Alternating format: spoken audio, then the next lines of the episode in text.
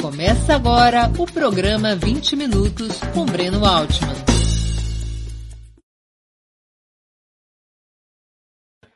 Hoje é 12 de maio de 2021. Está começando mais uma edição do programa 20 Minutos. Nosso convidado dispensa maiores apresentações. José de Abreu, um dos maiores atores do país historicamente engajado nas lutas democráticas, é uma das figuras principais da resistência cultural e política ao bolsonarismo. Bom dia, Zé. Muito obrigado por aceitar nosso convite. Uma honra ter tua presença no 20 Minutos. Bom dia, Breno. A honra é minha, o prazer é todo meu. Estou lisonjeado de fazer parte desse cast incrível de entrevistadores que você traz a toda hora para gente, para nosso deleite cultural. Muito obrigado pelo convite. Zé, o que, que veio antes? Na... O que, que veio antes? Tua vida artística, tua profissão ou tua militância política? Por incrível que pareça, vieram juntos. Eu entrei na Faculdade de Direito da PUC de São Paulo em 1967. E no primeiro dia de aula vieram os, os veteranos do centro acadêmico das boas-vindas. E era o José Dirceu, o presidente do centro acadêmico, 22 de agosto. O Omar Laino era o, o, o presidente do DA, que tinha os dois. O DA pegava o dinheiro das carteirinhas e passava para o CA, que era proibido, enfim. Mas era o Marlano, Zé Dirceu, Eduardo Borumá e Guilherme da Costa Pinto Filho. Eram diretores do centro acadêmico. Terminou aquela conversa é, que eles tiveram com, com os calouros no primeiro dia de aula. E alguns calouros vieram até a mesa da sala de aula conversar com o pessoal. Eu, eu, eu era um desses. E, obviamente, o Zé Disseu, na época, ainda não era o Zé Disseu. Era um, ele tinha ganho já o centro acadêmico e tal, mas era, não era famoso nacionalmente. E a gente começou a conversar e dois deles, o Eduardo Borumá e o Guilherme da Costa Pinto, falaram, olha, a gente vai ter que sair porque nós temos ensaio no Tuca. O Tuca tinha acabado de ganhar um grupo de teatro chamado Teatro da Universidade Católica, que tinha ganho em Nancy, na França, o Grand Prix do Festival Internacional de Teatro do Estudante. Era o maior internacional, o maior festival de teatro do mundo. E a hora que eles falaram, nós somos do Tuca, eu falei, ah, eu posso ir? Claro, vamos lá, vai ter ensaio. Estamos montando uma peça nova. E me levaram lá. Você nunca antes tinha se interessado por, por não, teatro? Não, não. Sabe que seria ator na vida? Nunca na minha vida. Eu, eu tinha, eu queria ser mocinho de filme de Bang Bang. Um tio meu do interior de São Paulo, Santa Rita do Passa Quatro, onde eu nasci e vivi até os 14 anos, ele produziu dois longas-metragens lá em Santa Rita. Um deles chamava Da Terra Nasce o Ódio, foi o primeiro Bang Bang brasileiro, o primeiro cowboy, com o pessoal de Campinas junto com os italianos. E, obviamente, esse meu tio que produziu esses filmes, ele era dono do cinema de Santa Rita. E eu entrava sem pagar, porque eh, era meu tio dono do cinema. Então, eu via muito Bang Bang. E, eu, obviamente, a única ideia que eu tinha de ator era um mocinho correndo atrás do bandido e ganhando todas. Mas esse dia que eu fui, uh, entrei no auditório Tibiriçá, que hoje se chama Tuca, naquela época o Tuca era só o grupo de teatro e não era bem visto pela reitoria da universidade. O Tuca era uma entidade de AP, da Ação Popular. Uhum. Aquela entidade de esquerda cristã francesa, né, criada pelos teólogos, filósofos, Chardin, Jacques Maritain, aquelas coisas né, que a gente estudava muito na época. E então começou junto, porque o Tuca era um grupo de teatro político. E uma das aulas que a gente tinha. Ah, bom, aí quando eu entrei lá, careca, né, calor, eu senti um calor humano imenso, porque elenco é uma coisa. Elenco em russo é, é sinônimo de coletivo, né? É uma coisa. E veio todo mundo falar comigo: um calor, um calor, da onde você é, o que, que você faz? Eu senti um calor muito grande. E, imediatamente eu me engajei na produção, vieram me convidar para ser assistente de produção, eu não sabia o que, que era Aí falaram: ah, o cenógrafo desenha o cenário, você vai procurar um carpinteiro, vai comprar madeira, os pregos e levar. Eu falei: isso eu sei fazer.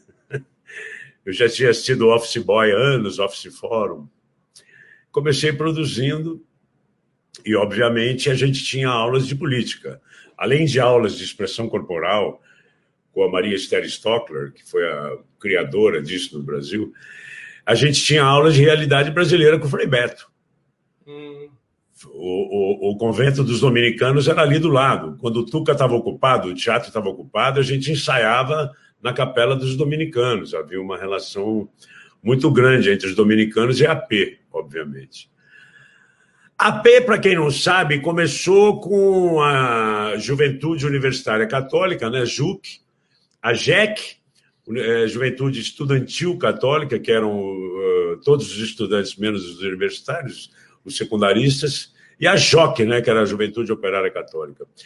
E a AP tinha uma força no movimento estudantil imensa, né? E ficou com uma força ainda maior com, a, com o grande sucesso que o Tuca fez, que foi o primeiro grupo de teatro universitário realmente sólido no Brasil, com mote Vida Severina e lançando um jovem compositor, estudante de arquitetura, chamado Chico Buarque de Holanda. Foi uma explosão aquele alto de Natal pernambucano, que o meu nome é Severino, não tenho outro de pia, mas como há muitos severinos, que é santo de Romaria, deram então de me chamar Severino, e aí vai embora, aí é uma coisa linda, e o Chico... E Aí comecei a. Aí fiquei com o pé nas duas canoas, porque de dia eu, eu ia de manhã para o centro acadêmico, trabalhar lá com o Dirceu, Omar, Eduardo e tal, Guilherme. De tarde eu ia para a salinha do Tuca produzir, e de noite eu assistia uma aula até a metade, saía correndo, ia para o ensaio, matava duas horas. Quando eu saía do ensaio, eu voltava para. Pra... Porque era tudo ali do lado, é muito perto. Tem uma portinha ali que entra pela. Tinha, você tinha filiação partidária aos partidos clandestinos? Não, não. Não, não tinha, não. Eu era meio alienado, assim. Não... Eu tinha uma, uma certa fixação pelo, PC, pelo partidão, uma coisa meio meio idealizada e tal, né, de, de comunista e tal. Mas depois, aos poucos, eu fui percebendo fui entendendo as, as, as várias. Obviamente, comecei a estudar, fui entendendo as várias dissidências do partidão, né?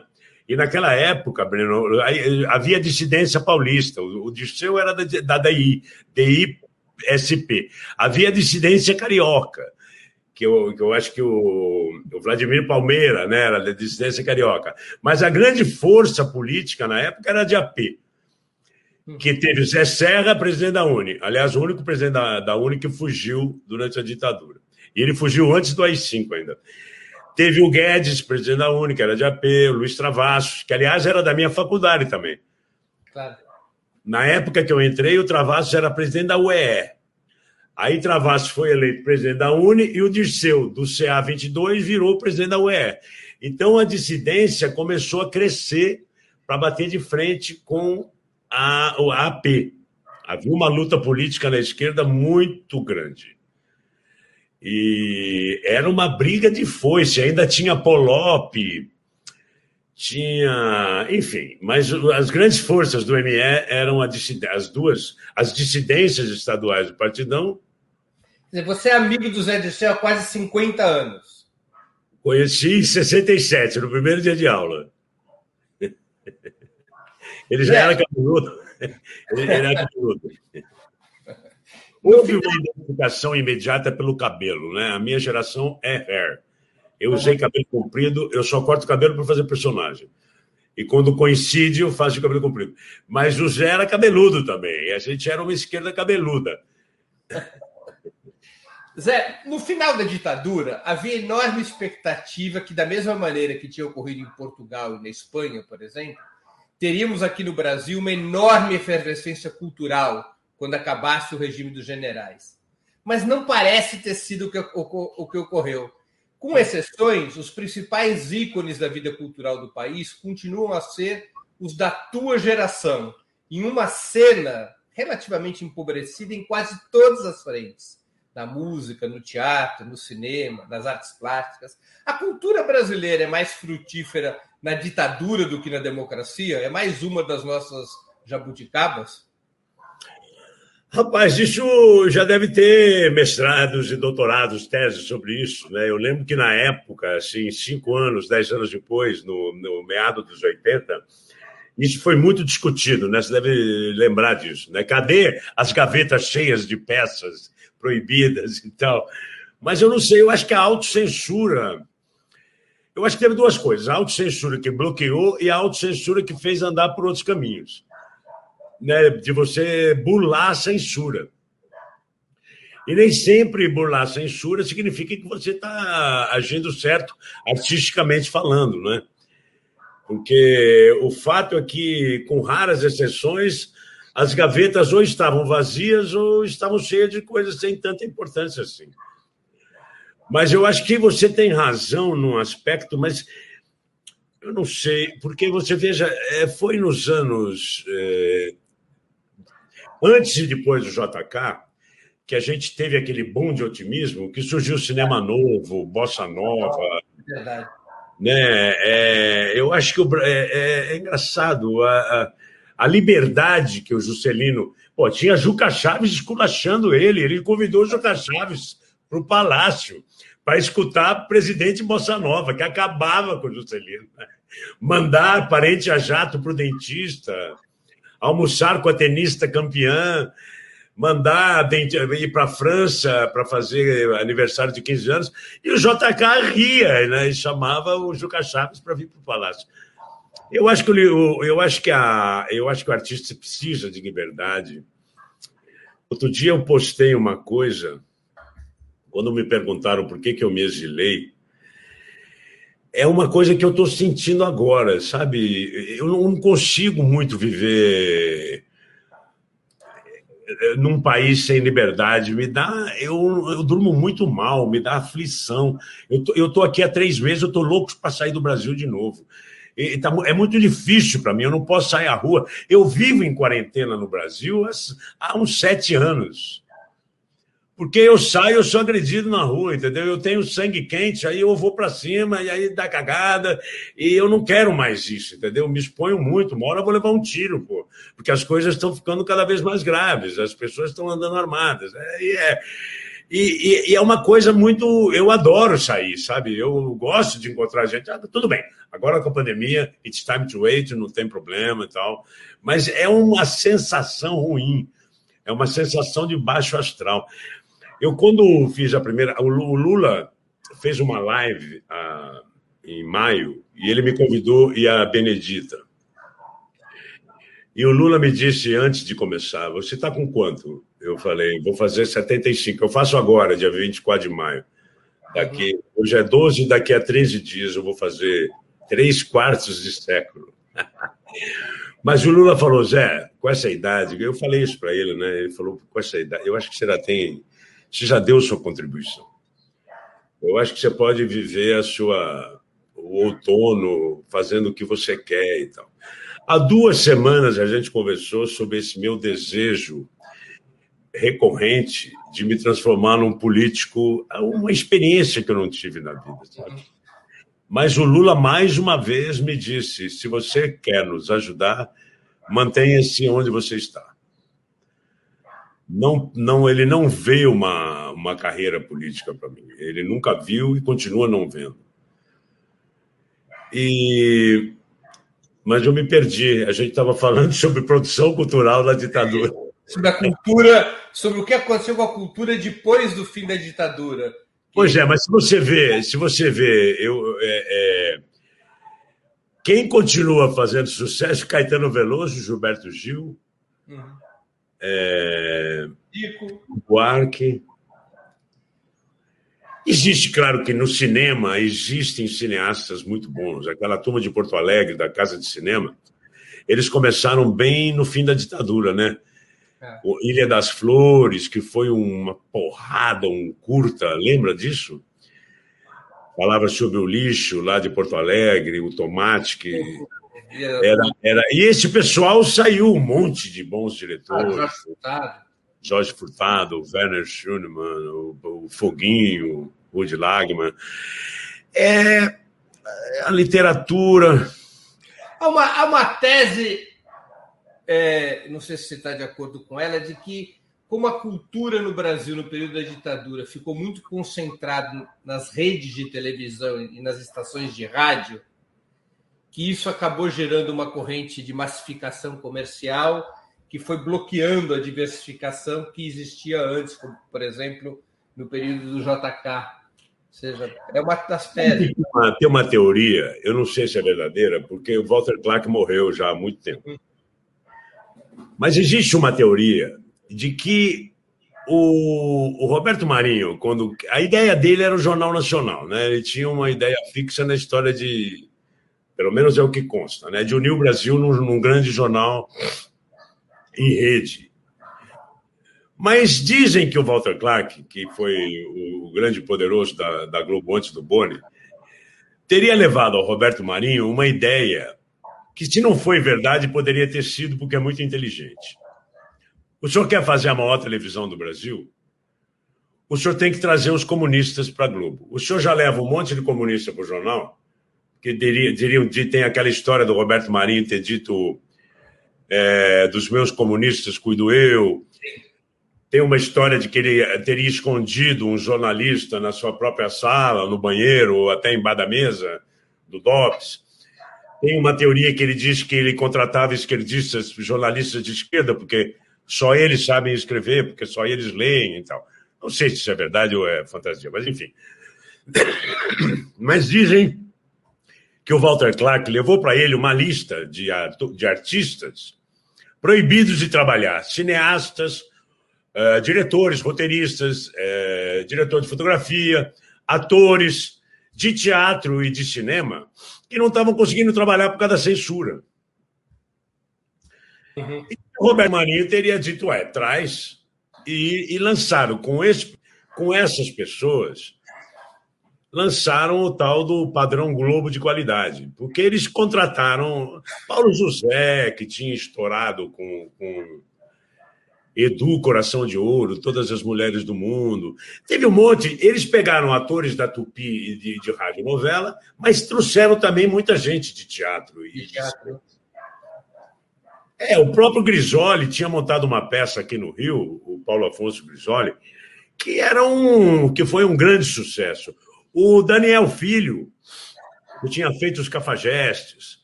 Uhum. Esse pessoal tinha uma posição de esquerda e estava sendo proibido pela censura. Não só por problemas políticos, como por problemas morais, né?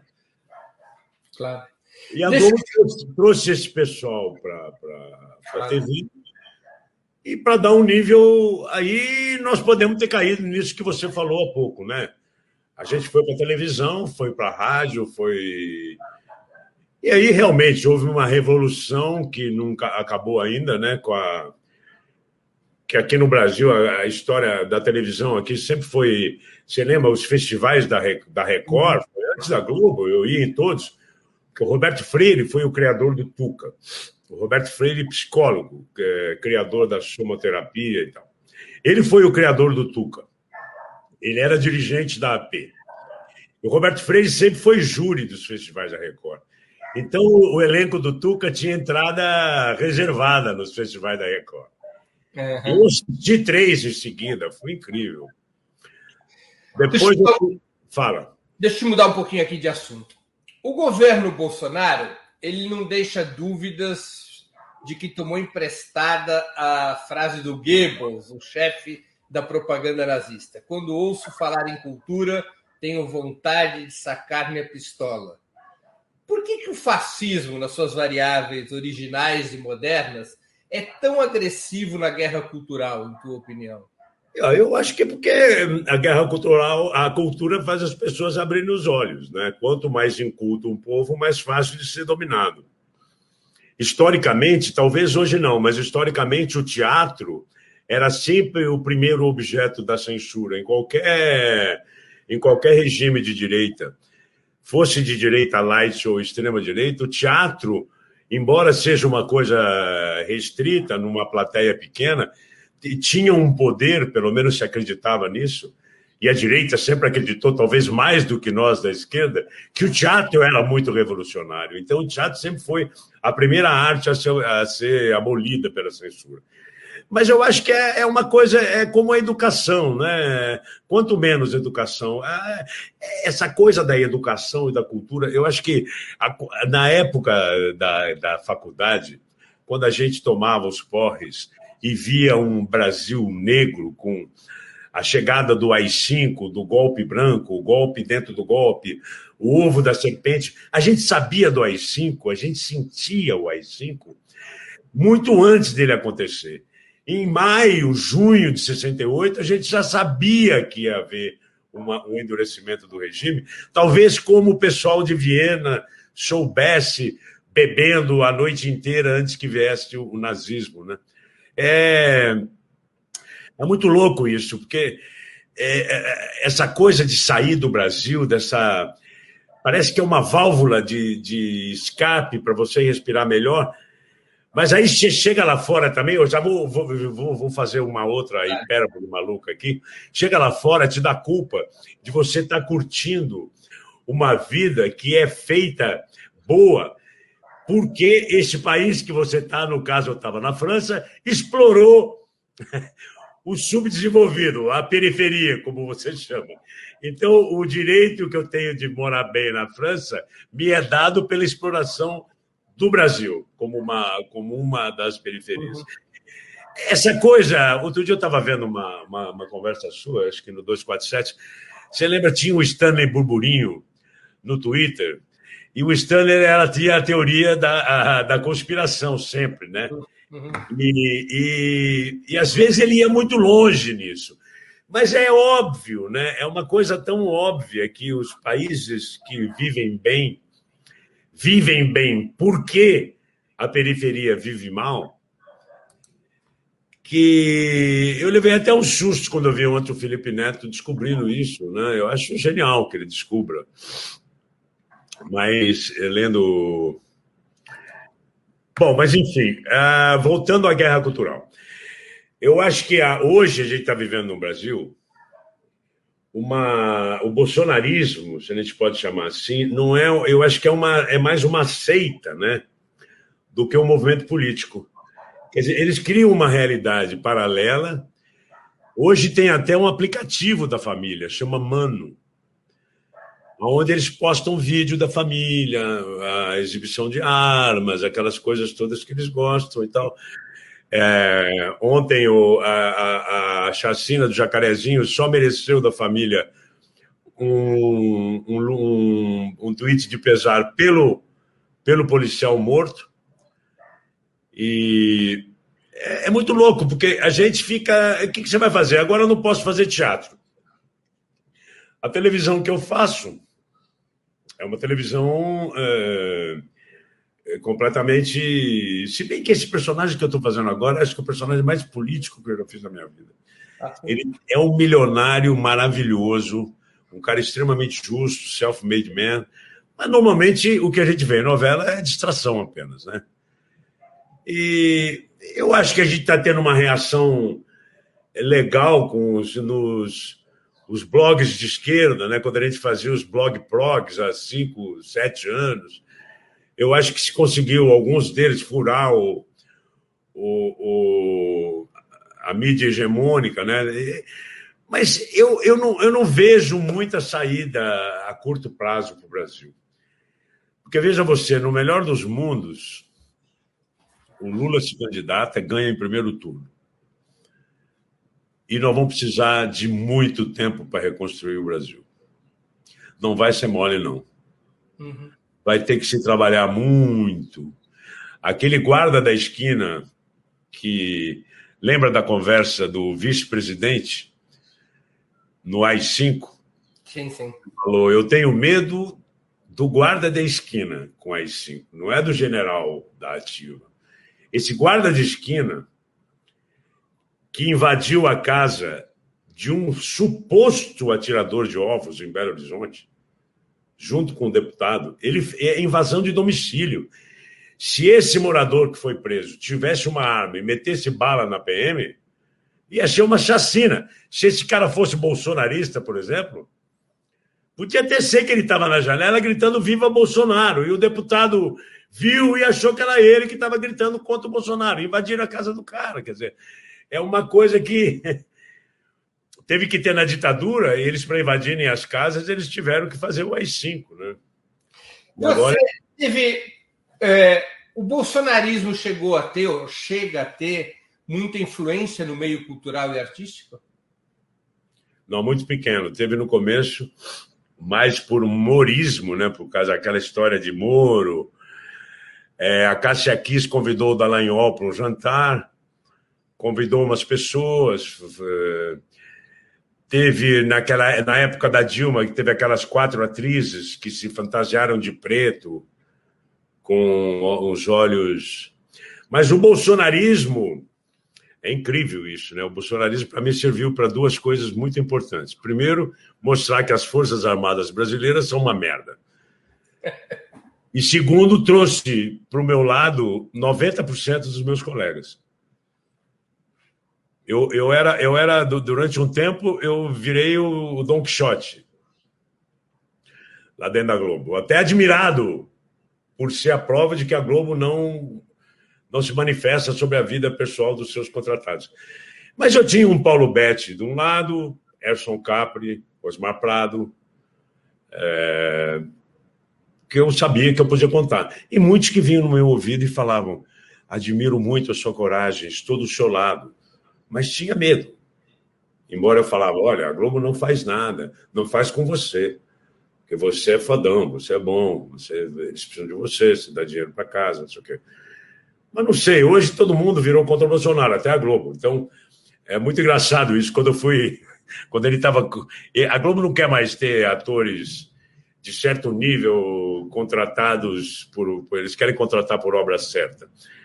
Eu acho que tem um limite de salário lá, como eu já estava lá há 40 e tantos anos, talvez, talvez meu limite de salário tenha ido acima, porque eles estão contratando outras pessoas. Bom, mas enfim eu falei assim: é a primeira vez em 45 anos que nós estamos do mesmo lado, vocês vão me demitir. não, já não é demissão, nós estamos fazendo um acordo. E foi um acordo justo, né? Eu, eu realmente não tenho nada que reclamar sobre o acordo, eles foram extremamente honestos comigo. E também não, não poderiam ser de outra maneira. Mas eu acho que hoje você entra no Instagram que é a, a, a ferramenta principal dos artistas, e você vê uma unanimidade, é unanimidade. Os bolsonaristas já se arrependeram publicamente. Teve aquela coisa ridícula do Moro Bloco, uhum. uma, uma promoter que convida artistas para camarote, para festas. E, e, e, qual é o esquema? Tem camiseta tem champanhe na van, e teve tudo isso para participar de uma passeata contra Dilma. E chamaram de Morobloco. Obviamente, esses, eh, esses todos já. A maioria já se arrependeu publicamente, quem não se arrependeu publicamente tirou o time de campo, não fala nada nem para lá nem para cá. Entendi. Deixa eu te perguntar uma outra coisa. O, o outro lado da moeda, digamos assim. Por que, que a esquerda tem sido incapaz de fincar estacas culturais suficientemente fortes para enfrentar o fundamentalismo religioso e o negacionismo? Novamente, ao contrário do que ocorreu durante a ditadura militar. Eu vou aqui recordar o que uma vez me disse um importante intelectual cubano, o Alfredo Guevara, também foi muito amigo do Zé Dirceu, ele já morreu, Alfredo Guevara. Ele veio ao Brasil em 68, ele era da Unesco, em plena ditadura. E ele foi às livrarias, ele foi ao teatro, ele foi ao cinema, ele disse: se ninguém me contasse que aqui é uma ditadura, eu acharia que o Brasil é governado por algum partido de esquerda, porque a cena cultural é inteiramente ocupada pelo pensamento humanista, pelo pensamento progressista. Agora a impressão que nós temos é que o fundamentalismo religioso avançou com tal amplitude, pelo menos nas camadas populares, que a esquerda está culturalmente encurralada. Eu não sei se você concorda com essa percepção e, e, e se concorda, Qual a razão disso? Eu acho, eu acho que não é que a esquerda cultural está aí. Eu acho que a esquerda cultural desapareceu. Isso que eu estou te falando. Eu, há, há, cinco anos na Globo, há um ano na Globo, há um ano e meio na Globo. Ou você vai ver teatro hoje em dia, você vai ver, tem 50 peças, tem uma de cunho humanista político. Tem 30 comédias ligeiras, porque se botou na cabeça que o público brasileiro não gosta de teatro sério. Se você monta uma peça séria, tem três horas. Ah, ninguém vai, tem que cortar. Aí vem os diretores e cortam tudo. Corta Brecht, corta Shakespeare, como se um borra-botas qualquer vem cortar Shakespeare com a tesoura, assim, como se. Não, não é com. O objetivo é que a peça tenha menos de duas horas. Eu acho que a gente, o teatro. É, é muito louco isso. Hoje eu vi um depoimento do, do secretário de, de Cultura, um dos atores mais incultos que eu já conheci, e ele fala: o governo não tem que dar dinheiro para marmanjo. Ele está dizendo o dinheiro da Lei Rouanet, que é um, um, um incentivo fiscal, é um, um, o governo abre mão do, do imposto, ele diz como se fosse dele o dinheiro. E nós, atores, somos marmanjo. É uma visão de mundo. Como é que você vai combater? Me perguntaram uma vez, por que você vai se desautoproclamar? Por que, que você não faz o, o Shadow Cabinet? Eu comecei com essa ideia, conversei com um monte de políticos. Era uma ideia que estava indo bem. Mas você não pode fazer sombra ou nada. Você tem que ter um governo para você fazer sombra. Como é que você vai fazer sombra para um governo Bolsonaro? Como é que você vai fazer sombra para um ministro uh, com chanceler, que eu chamava ele de chanceless? Um, um, cara daquele. Os ministros da educação que nós tivemos, como é que você vai botar um sombra para um negócio daquele? É um desprestígio, quer dizer, não há. Eu acho que na ditadura, Breno, a gente, a gente sabia qual era o nosso inimigo. O nosso inimigo era o governo central, formado por generais ditadores, com apoio da, da, da Marinha e Aeronáutica. Sabia-se que eram idiotas completos. Havia uma, uma, uma piada que se falava é, qual é a diferença entre o Costa e Silva e o Médici? A diferença da inteligência é que a, a, a, a burrice do Costa e Silva é incomensurável. A do Garrasta Azul, mede-se. Quer dizer, era uma coisa, a gente sabia. Hoje, a gente está lutando não contra o governo central. Óbvio que sim, porque ele está no poder. Mas a gente está lutando contra uma seita. É muito difícil. E a, e a, esquerda cultural, eu acho que não existe mais uma esquerda cultural.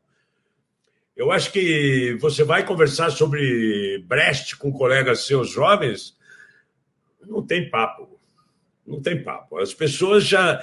Eles, a maioria, não quero generalizar, toda generalização é idiota, mas muitos dos atores jovens, jovens que eu digo que entraram na TV há 20 anos, que agora já tem 40, 50, queriam ser ator da Globo, não é ser ator. No, quando eu comecei, que a gente estava falando, depois do Tuca, eu fui fazer Electra de Sófocles, uhum. com um grupo de teatro profissional de Campinas, foi o meu primeiro cachê de teatro.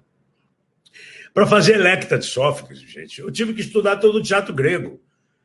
Era, era lição de casa do diretor, da Terezinha Guiar, que era minha diretora. Eu tinha que estudar para entender o que era a tragédia, o sentido da tragédia. Quer dizer, o que menos se imaginava na época é que você fosse para uma novela da Tupi ou da Excelsior ou da Record, que já fazia novela naquela época. Isso, é, a gente queria ser ator de, de, teatro e de cinema, que é onde estava a cultura. Né? Hoje em dia tem escola que forma atores para TV. Tudo bem, cada um é um, mas eu digo, a, a, a, o que faz um ator ser consciente, eu acho que é o teatro. É no teatro que você vai na essência da arte dramática, da literatura, da literatura dramática, que passa a ser teatro só quando o pano abre e o pano fecha. O entendimento disso já é uma coisa que te transforma como ator.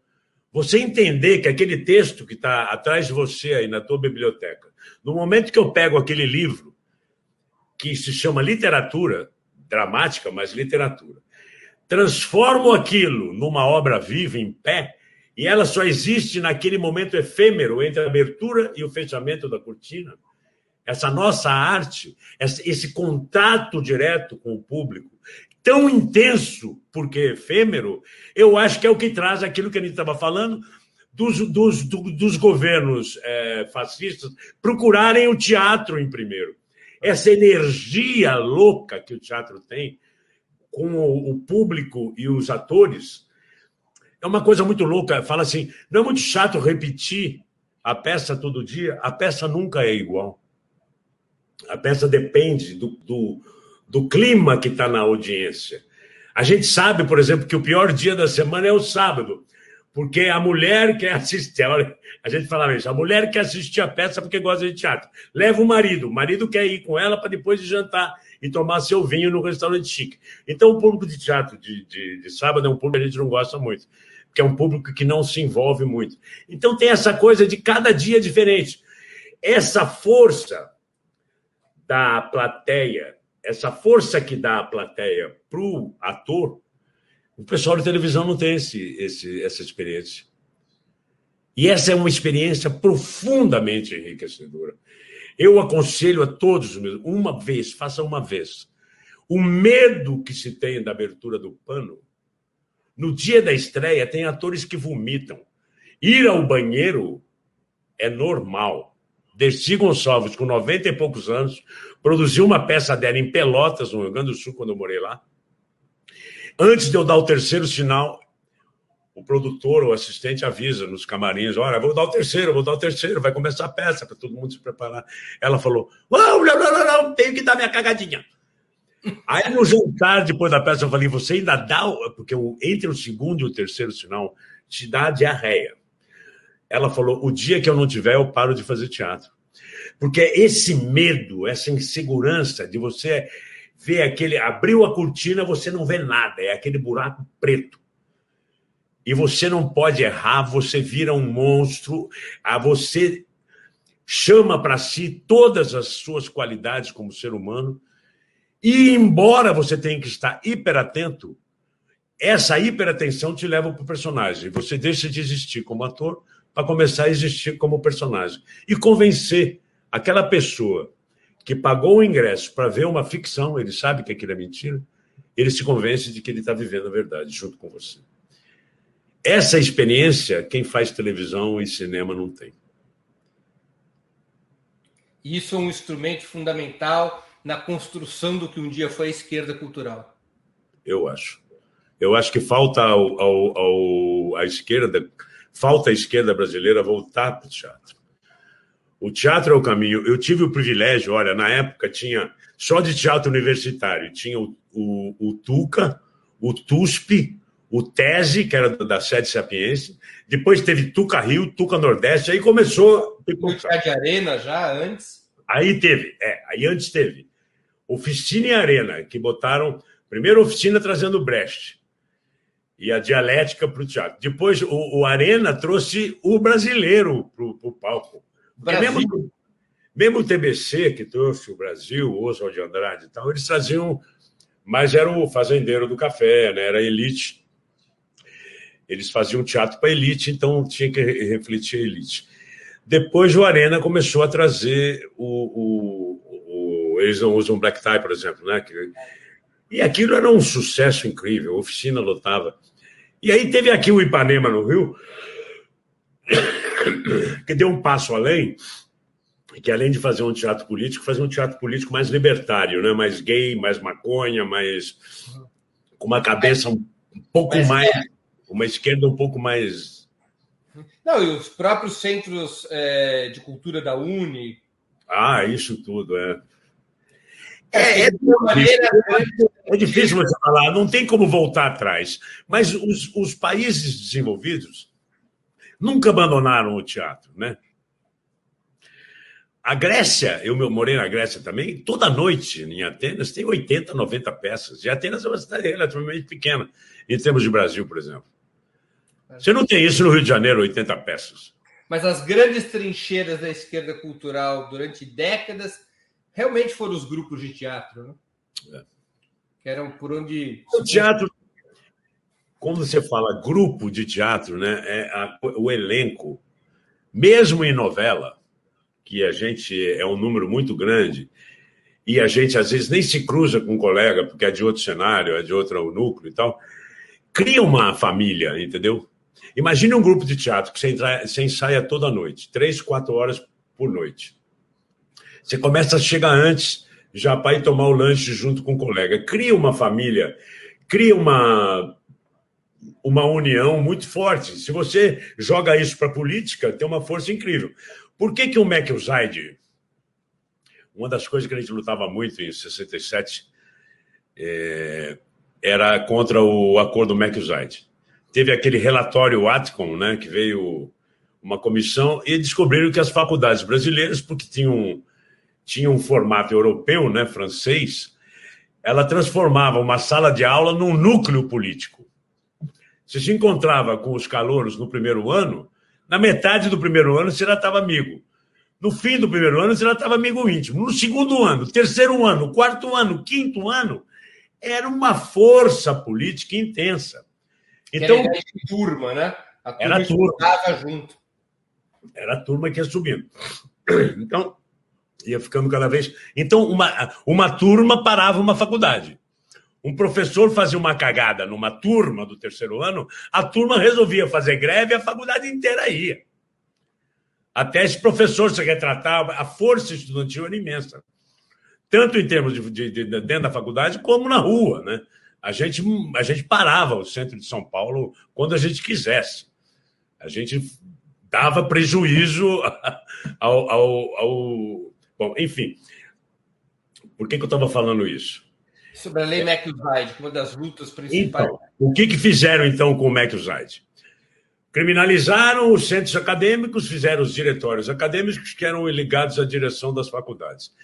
É, o dinheiro que vinha de carteirinha, em vez de ir para o centro acadêmico, tinha que ir para o diretório. Então a gente fez, a gente elegia um presidente do diretório fictício, que não fazia nada, ele pegava o dinheiro, passava para o centro acadêmico e o, e o presidente do centro acadêmico que atuava. Mas o McUside, o acordo McUside, fez a Universidade Brasileira passar por aquele esquema de créditos, né?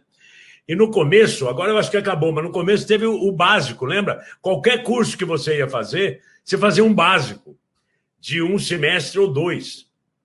E depois desse básico, você ia para o curso definitivo que você havia escolhido. Mas as aulas eram por crédito, não tinha mais a turma, acabou com a turma. Isso foi uma maneira de acabar com o núcleo político do movimento estudantil, que teve uma época no movimento estudantil, que teve uma época na ditadura que o movimento estudantil era o único, é, o único movimento organizado. Se você for ver quem partiu para a luta armada contra a ditadura, uma grande maioria veio do movimento estudantil. Claro. Zé, deixa eu fazer uma outra pergunta aqui. Qual é, é a tua avaliação da política cultural seguida pelo PT durante seu ciclo de governos? Foi um erro, teria sido um erro, por exemplo, a preservação de instrumentos como a Lei Rouanet, baseada em incentivos fiscais, que acaba por conceder às empresas privadas o poder de decisão sobre o que será ou não patrocinado? Isso está na raiz, por exemplo, de que no nosso cinema hoje tem um domínio absoluto das comédias de costumes, porque elas são blockbusters. E, uh, essa lei foi um erro. Qual a tua avaliação sobre a política cultural petista? Bom, eu acho tem duas. No começo, quando o PT ganhou. Quando é que foi? Ganhou um monte de prefeitura. Não me lembro exatamente qual foi o ano. Nos anos 90, começou a ganhar é. em 90, entre 88 um ano que ganhou um monte de prefeitura. O Paulo Betti e o, e o. Oh, meu Deus, aquele que é a voz do PT paulista. É, tinham dois irmãos atores, como é que eu fugi? Meu amigo, pô. Grandalhão, faz pouca novela, era a voz do PT durante anos. Enfim. Não, não, Graça. Daqui a pouco eu lembro. Tá bem. Eles fizeram um plano cultural para as prefeituras do PT. Como uma prefeitura monta um departamento de cultura, uma secretaria municipal de cultura e o que, pode fazer? O Paulo reclamou comigo, eles mandaram, acho que, sei lá, 200 projetos, 300 projetos. Nenhum prefeito sequer recusou, acusou o recebimento. Não é que não leram, não fizeram, não acusaram o recebimento. Quando o Lula entrou, quando houve a, o Gilberto Gil na, na, na, cultura, com Juca, de, de Juca Ferreira. De... Obviamente que houve um, um, grande progresso nisso. Qual é o problema da Lei Rouanet? Que vamos fazer jus, chamava Lei Sarney. Uhum. O Rouanet foi um, um bosta, um ministro um idiota que é, é, nem sei se ele gosta que o nome dele ficou, mas não, não é justo. Ele aperfeiçoou a Lei Sarney. A ideia era para quê? A lei não era para grupos, para companhias de teatro montar Broadway. Não era usar a Lei Rouanet para fazer Réveillon na Paulista ou Carnaval no Rio. Óbvio que não. Era para o grupo de balé de Pelotas, que tem 30 anos, e para fazer seu espetáculo no final do ano tinha que fazer vaquinha. Entendeu? Era para o grupo de teatro experimental da periferia de São Paulo poder montar uma peça com 50 atores e dar comida para os atores ensaiar ou comprar o figurino.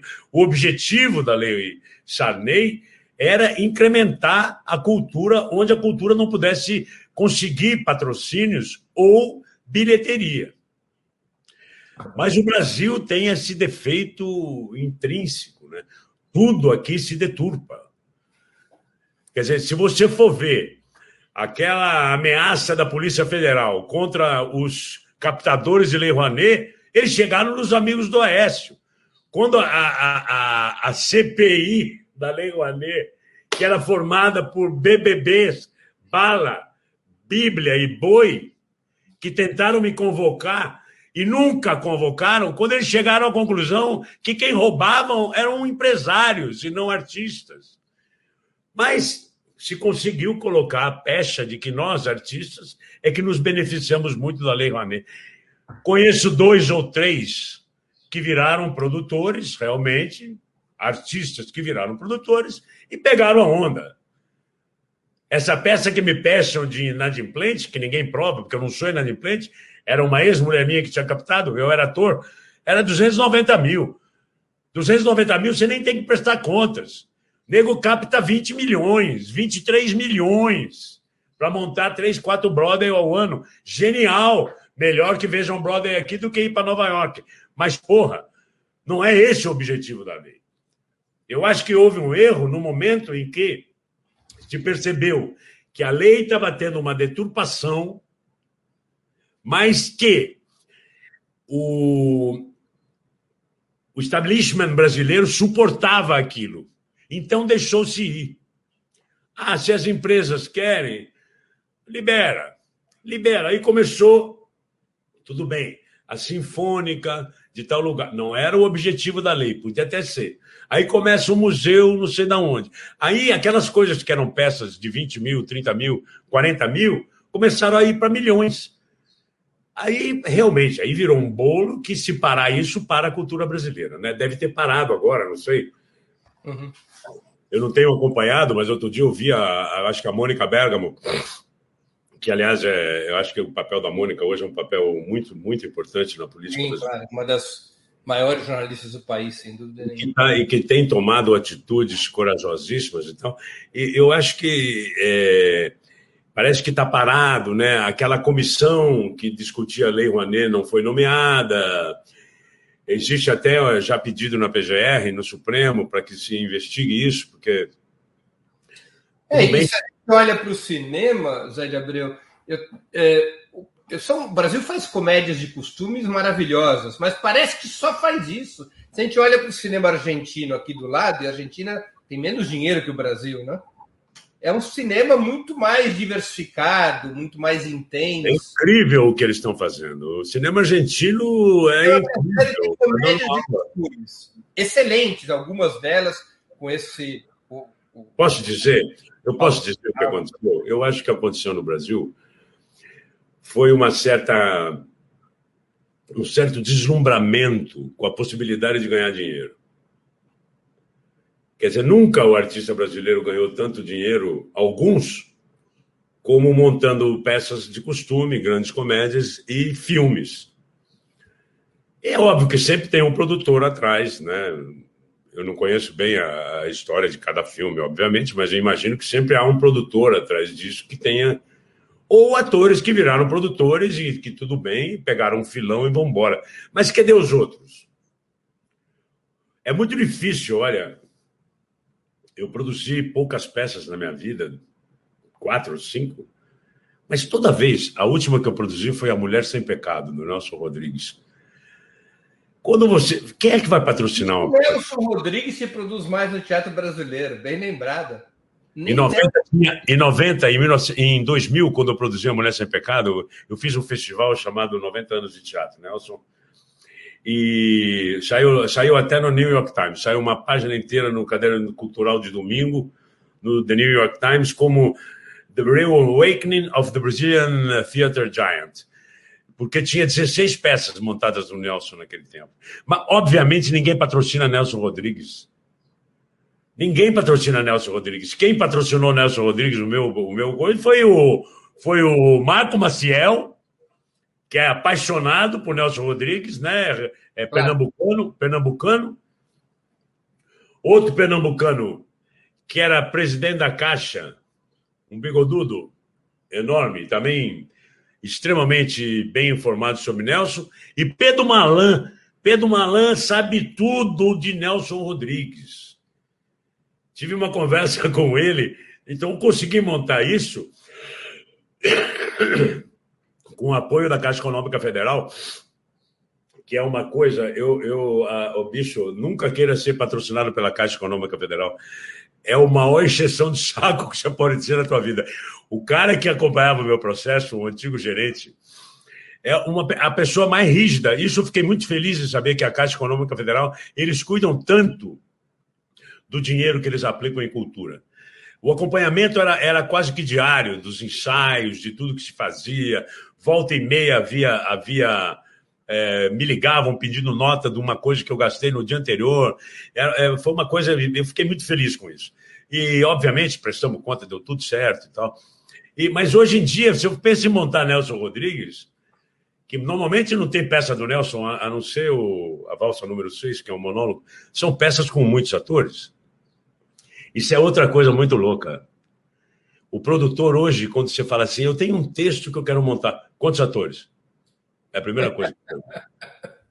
Ninguém quer saber a qualidade do texto do autor, quer saber quantos atores. Tem oito atores. Ah, não dá, não dá, é, é impraticável, não dá. Então começou primeiro peça de dois, peça de três, aí monólogo. Teve uma época que era monólogo, monólogo, monólogo, monólogo, monólogo. Ô Zé, vou fazer aqui uma, uma pergunta ampla para você. já que você foi presidente autoproclamado, se você voltasse a ser o presidente autoproclamado, o que você acha que um governo de esquerda tinha que fazer pela cultura brasileira? O que tinha que mexer? Bom, você fala, imagine se daqui a dois anos a gente assume de novo é o poder. Isso. É isso aí. Primeiro tem que reconstruir o Ministério da Cultura, que acabou. Isso vai demorar um, um, um tempo, até você reunir eles mandaram embora um monte de funcionários. Há anos que funcionários se demitem.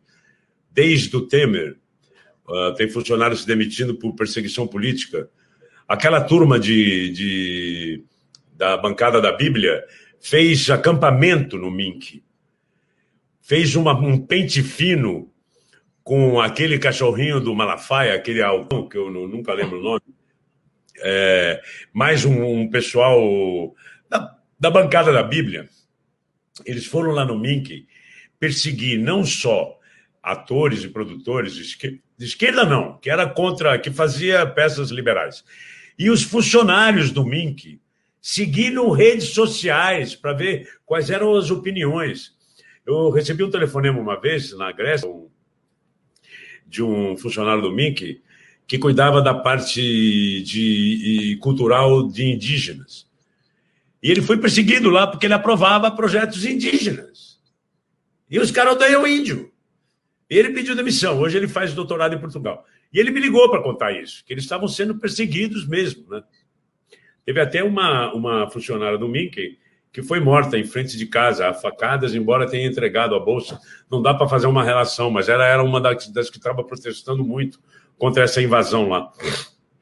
Então, hoje, você vai ter que primeiro reconstruir o MINC. Obviamente que qualquer governo eh, democrático que assumiu o Brasil, eu espero e eu tenho certeza que vai ser o Lula, tem que se fazer um, um, um, um esquema radical e emergencial de salvar a cultura, porque com a pandemia com os teatros todos fechados, com essa o que tem de gente passando fome, que são contra-regras, iluminadores, eletricistas, marceneiros, isso é uma loucura, uma loucura. Tem boa coisa de, de, de, de cesta básica para essa gente. Atores de teatro desempregados. A Globo parou de produzir. Quer dizer, está produzindo pandemicamente, a, a, gotas. Parou oito meses, voltou três meses, parou mais um mês, agora está voltando com, com, de uma maneira extremamente rígida e está produzindo muito pouco.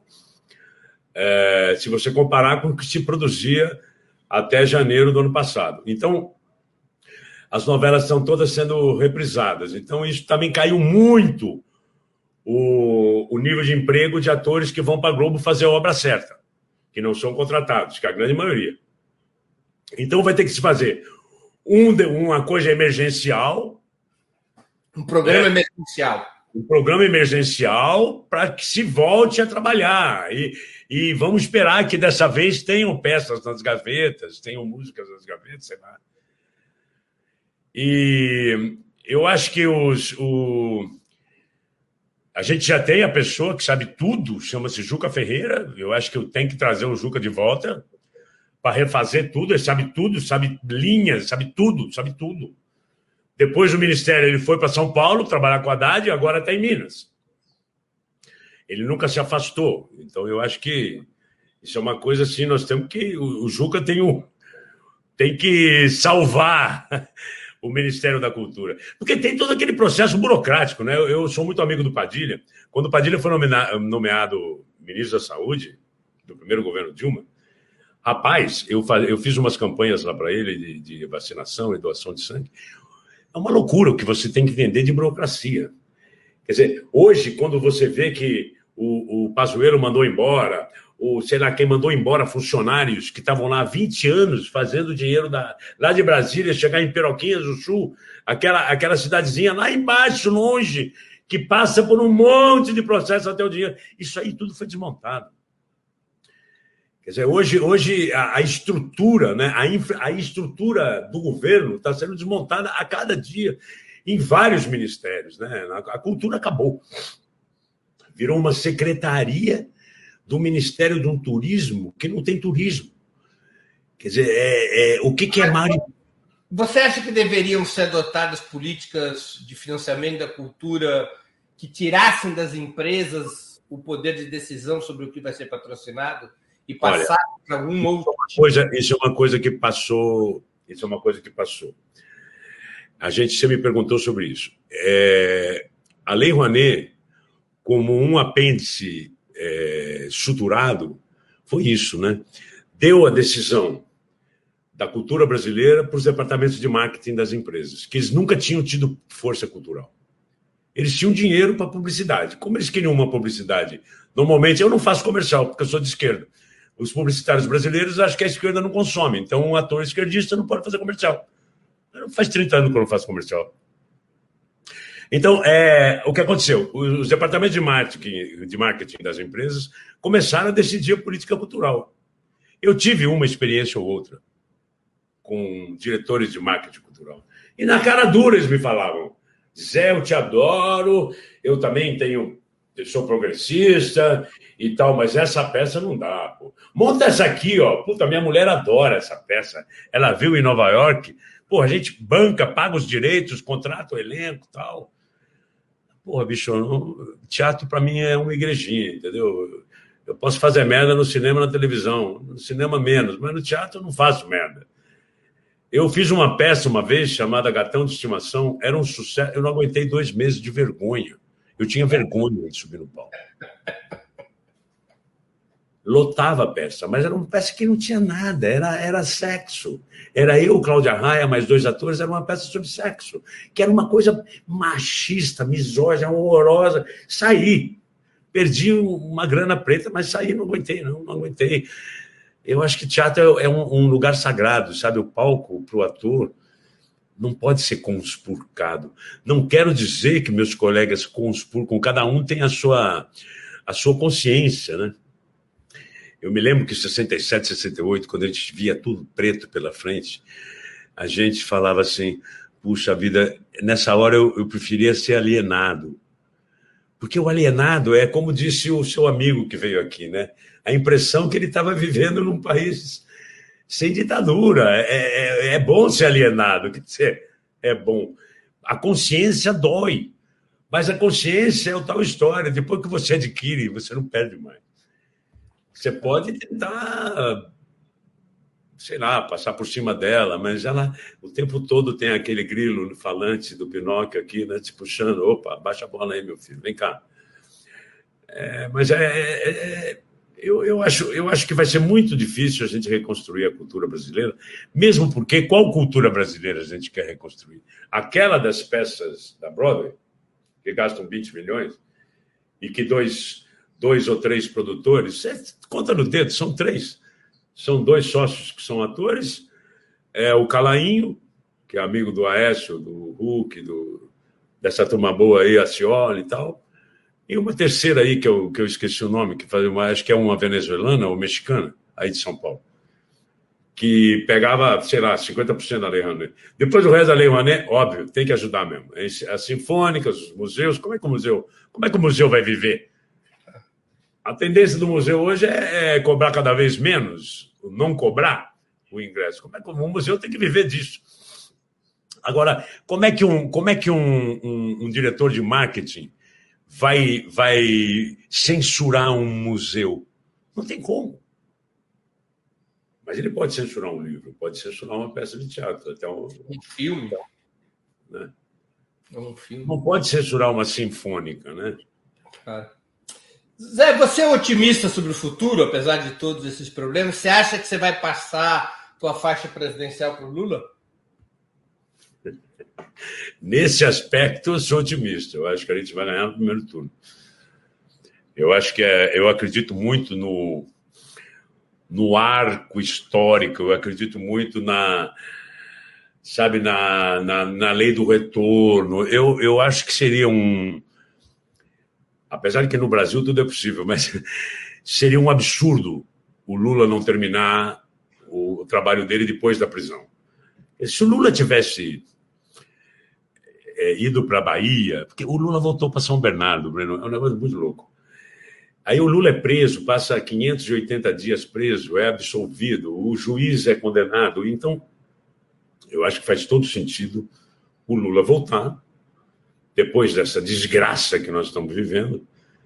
Imagine que só o verme já seria uma desgraça. Imagine o verme mais o vírus. Quer dizer, virou uma coisa que. E outra coisa.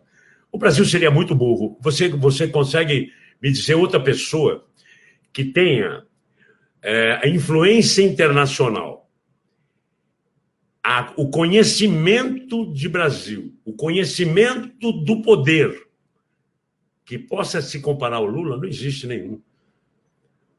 O Lula, eu acho que ele tem um moral internacional para fazer uma viagem internacional entre o primeiro turno e a posse, de começar a trazer de novo investimentos para o Brasil.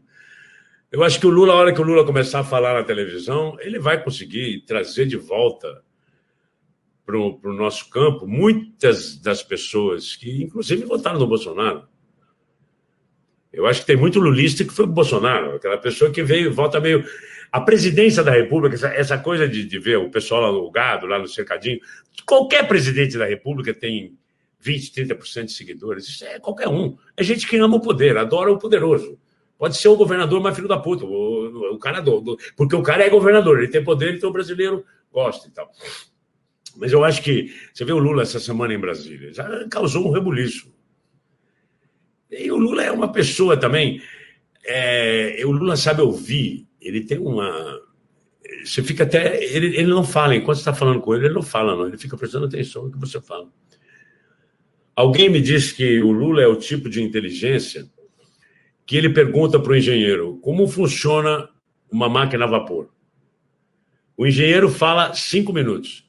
Ele vira para o lado e ele dá uma aula de uma hora sobre máquina a vapor ele, tem, ele adquire um conhecimento que é um conhecimento é, junguiano de inconsciente coletivo. Parece que ele abre uma válvula.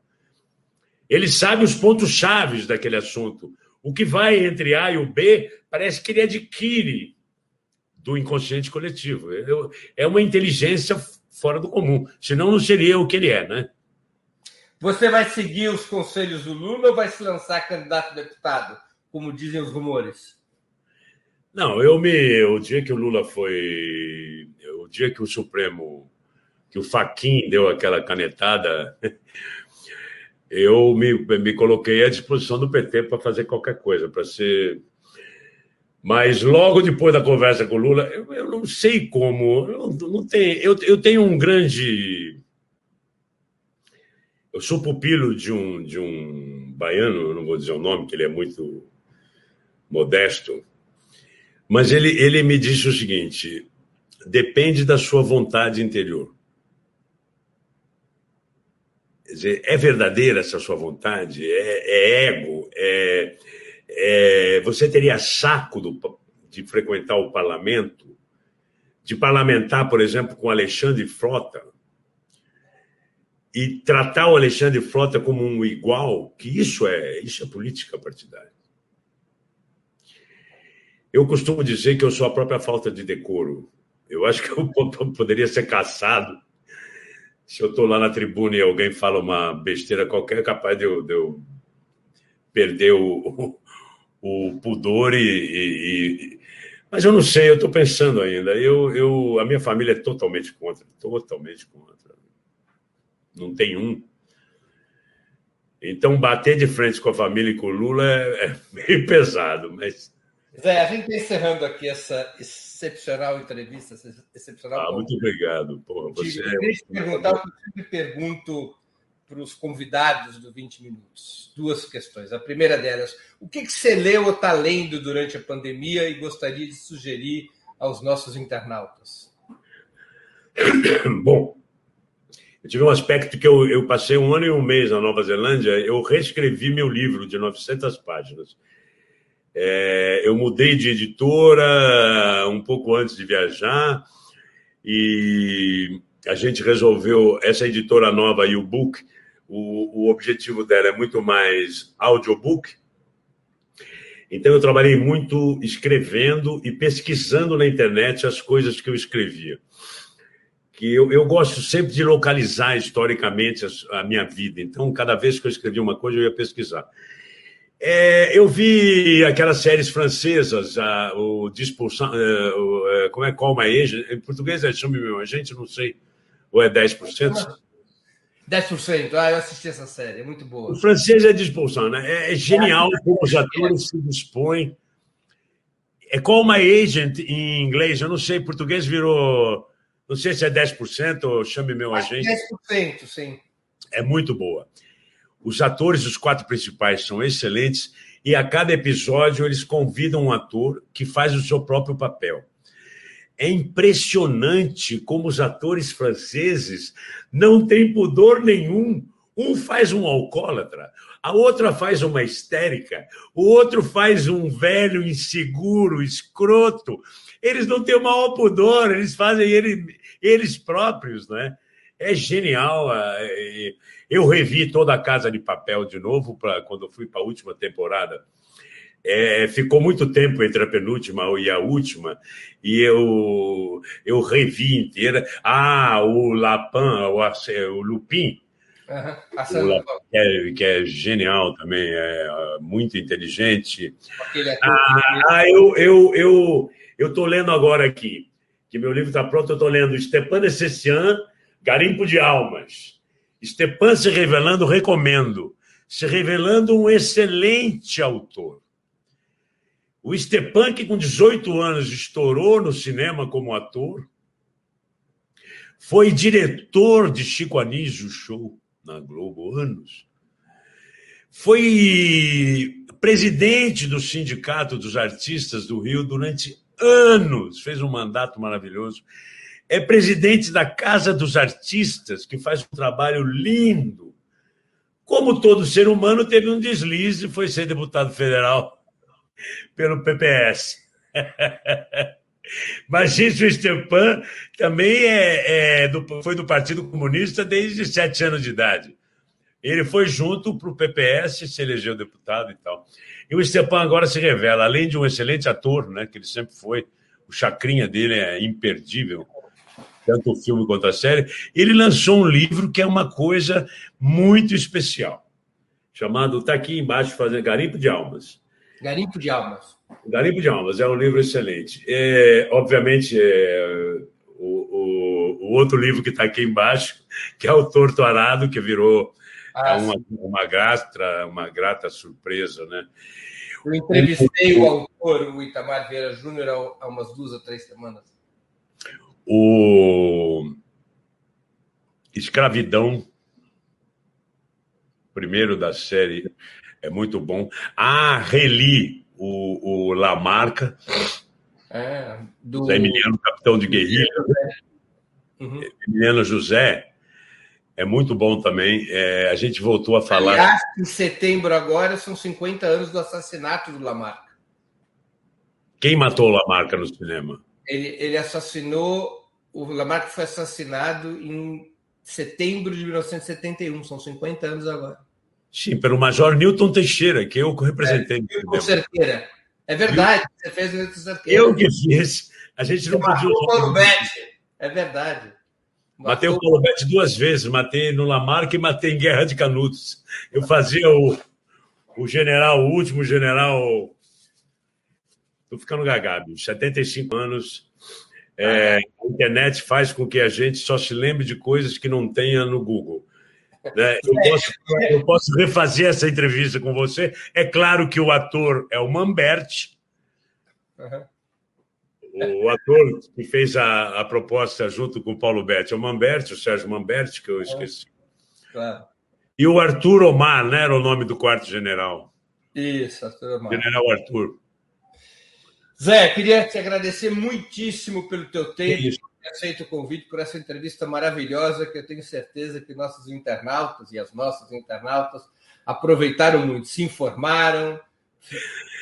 Eu falei para a tua produtora, eu fiquei, eu fiquei tão, tão feliz, tão comovido e até preocupado de conversar com uma pessoa que eu admiro tanto pela cultura, pela inteligência, pelas posições políticas sempre muito claras, que eu falei para ela, não tenho nem roupa. um grande prazer, viu, Zé? Valeu, querido. Continue nessa sua linda luta. Obrigado, Zé. Você também.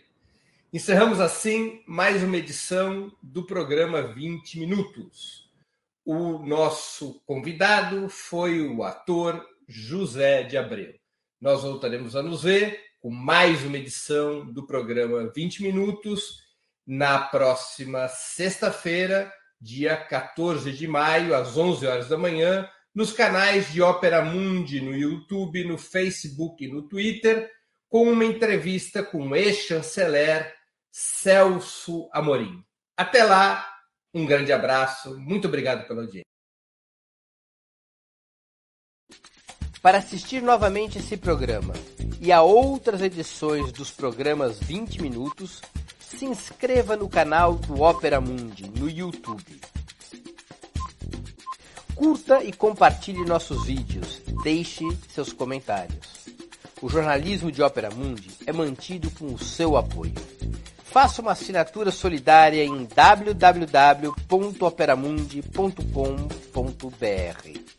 Com um pequeno valor mensal, você nos ajuda no desenvolvimento de um jornalismo independente e de qualidade. Obrigado pela audiência e até a próxima.